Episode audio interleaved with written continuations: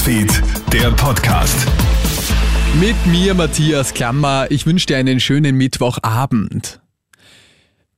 Wird Moldawien auch bald zum Kriegsgebiet? Die abtrünnige prorussische Region Transnistrien meldet nun den Beschuss von ukrainischem Gebiet aus.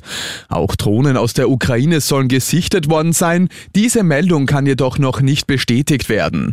In Transnistrien hat es zudem vor kurzem mehrere Explosionen gegeben. Unklar ist jedoch, wer dahinter steckt. Der Westen zeigt sich jedenfalls besorgt, denn Russland könnte nun, wie im Fall der Ukraine, einen militärischen Einsatz in Moldawien starten. Für Osteuropa-Experte Gerhard Mangott von der Uni Innsbruck ist das aber derzeit unwahrscheinlich. Russland braucht die Truppen, die es hat, braucht das Gerät, das es hat, dringend für die Offensive im Donbass. Da gibt es eigentlich keine Verfügungsmasse mehr, die gegen Moldau eingesetzt werden könnte. Deswegen bin ich da etwas beruhigt.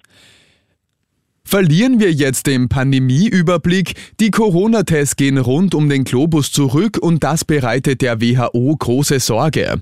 Denn weniger Tests bedeuten weniger Daten und somit verliert man den Überblick über das aktuelle Infektionsgeschehen und über neue Virusvarianten. Hier sollten die Staaten den österreichischen Weg gehen, sagt Virologe Norbert Nowotny. Wir setzen jetzt vermehrt auf diese Abwasseruntersuchungen, also in den Kläranlagen etc. Das bedeutet, bedeutet, dass wir sehr wohl noch immer einen guten Überblick über das Corona-Geschehen haben und auch über neue Varianten, die da auftauchen könnten. Während die Haare fallen, steigen die Preise. Aufgrund der extremen Teuerung sind die heimischen Friseure momentan zu Preiserhöhungen gezwungen. Viele passen ihre Preise für Waschen, Schneiden und Färben um wenige Prozent an. Manche Kunden berichten aber auch schon von Preiserhöhungen um rund ein Drittel. Es sind aber nicht nur die steigenden Fixpreise, die die Preiserhöhungen nötig machen, sagt Friseur-Bundesinnungsmeister Wolfgang Eder. Das trifft uns insgesamt der Umsatzrückgang. Wir haben Probleme, Mitarbeiter zu finden. Wir haben von 20 auf 21 ein Minus von 18 Prozent an Lehrlingen gehabt. Und ich glaube, es ist besser, auch in unserer Branche ehrlich zu sein und der Kunde zu sagen, Preiserhöhungen sind notwendig.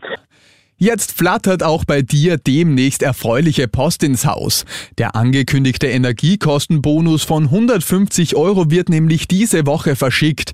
Diesen kannst du dann entweder ausgefüllt retournieren oder ganz einfach online einlösen. Bei der nächsten Jahresabrechnung wird dir dein Energieanbieter dann die 150 Euro gegenrechnen. Und das ist nicht die einzige finanzielle Hilfe.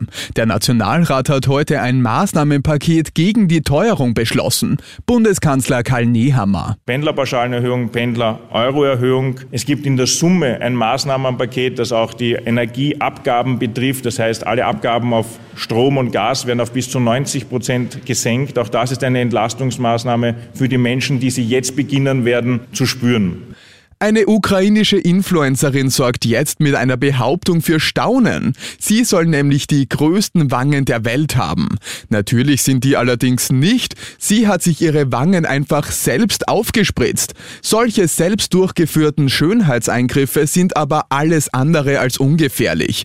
Die 33-Jährige dürfte aber zufrieden sein. Sie präsentiert ihren neuen Look auf Instagram.